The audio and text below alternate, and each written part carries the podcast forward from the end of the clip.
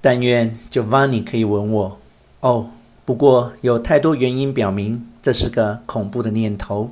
首先，Giovanni 比我小十岁，而且和大多数二十来岁的意大利男人一样，他能和妈妈住在一起。单凭这些事情，他就不是个恰当的恋人人选。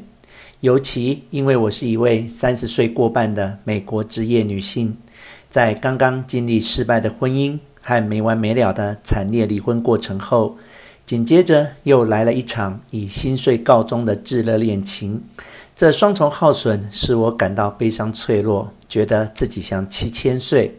纯粹出于原则问题，我不想把自己这样一团糟的可怜老女人强加于清白可爱的 Giovanni 身上。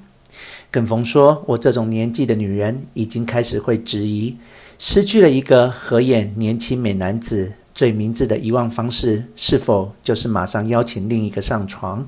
这就是我已独处数月的理由。事实上，这正是我决定这一整年过独身生活的原因。机敏的观察者或许要问：“那你干嘛来意大利？”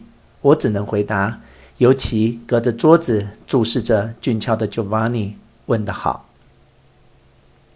”Giovanni 是我的串联交流伙伴，这词听起来颇具隐色意味，可惜不然。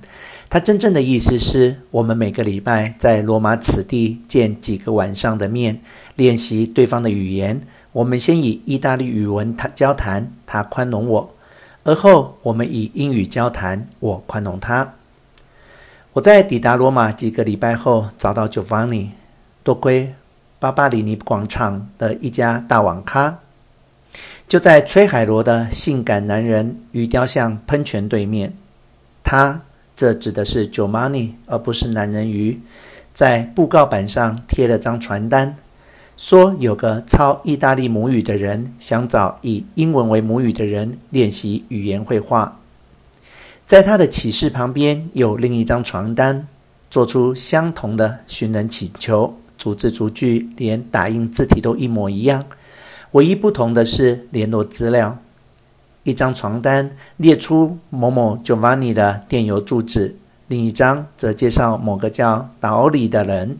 不过，两人的住家电话则都一样。运用敏锐的直觉力，我同时寄给两人电子邮件，用意大利文问道：“感情你们是兄弟？”Giovanni 回复了一句相当挑逗的话：“更好嘞，是双胞胎。”“是啊，好得多。”结果是两位身材高大、肤色浅黑、相貌英俊的二十五岁同卵双胞胎。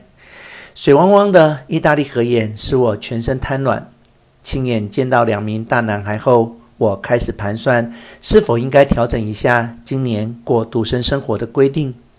比方说，或许我该全然保持独身，除了留着一对帅气的二十五岁意大利双胞胎当情人。这有点像我一个吃素的朋友只吃腌肉。然而，我已开始给阁楼杂志写起信来。在罗马咖啡馆摇曳的烛影下，无法分辨谁的手在抚摸。但是不行，不行，不行！我截断自己的幻想，这可不是我追求浪漫的时刻，让已然纷乱不堪的生活更加复杂，会像白日跟着黑夜而来一般。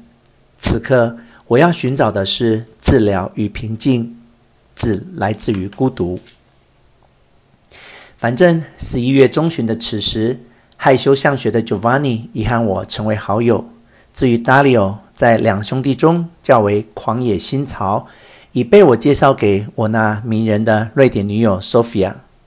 他们俩如何共享他们的罗马之夜，可完全是另一种串联交流。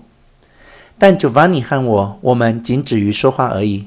好吧，我们除了说话还吃东西，我们吃吃说说。已度过好几个愉快的星期，共同分享披萨饼以及友善的文法纠正，而今天也不例外。一个由新成语和新鲜起司所构成的愉快夜晚。午夜此时，雾气弥漫，Giovanni 陪我走回到我住的公寓。我们穿过罗马的僻静。巷这些小巷迂回绕过古老的建筑，犹如小溪流蜿蜒绕过幽暗的柏树丛。此刻，我们来到我的住处门口，我们面对面。他温暖地拥抱我一下，这有改进。头几个礼拜，他只跟我握手。我想，我如果在意大利再多待三年，他可能真有吻我的动力。另一方面，他大可现在吻我，今晚就在门口这儿，还有机会。我是说，我们在这般的月光下贴近彼此的身体。当然，那会是个可怕的错误，但他现在仍大有可能这么做。他也许会低下头来，然后接着啥也没发生。他从拥抱中分开来。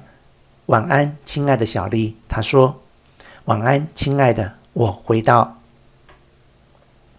我独自走上四楼公寓。我独自走进我的小斗室，关上身后的门。又一个孤零零的就寝时间，又一个罗马的漫漫长夜。床上除了一叠意大利成语手册和词典之外，没有别人，也没有别的东西。我独自一人，孤孤单单，孤独无偶。领会到此一事实的我，放下提包，跪下来，额头磕在地板上。我热诚地对上苍献上感谢的祷告，先念英语祷告，再念意大利语，接着为使人幸福起见，念梵语。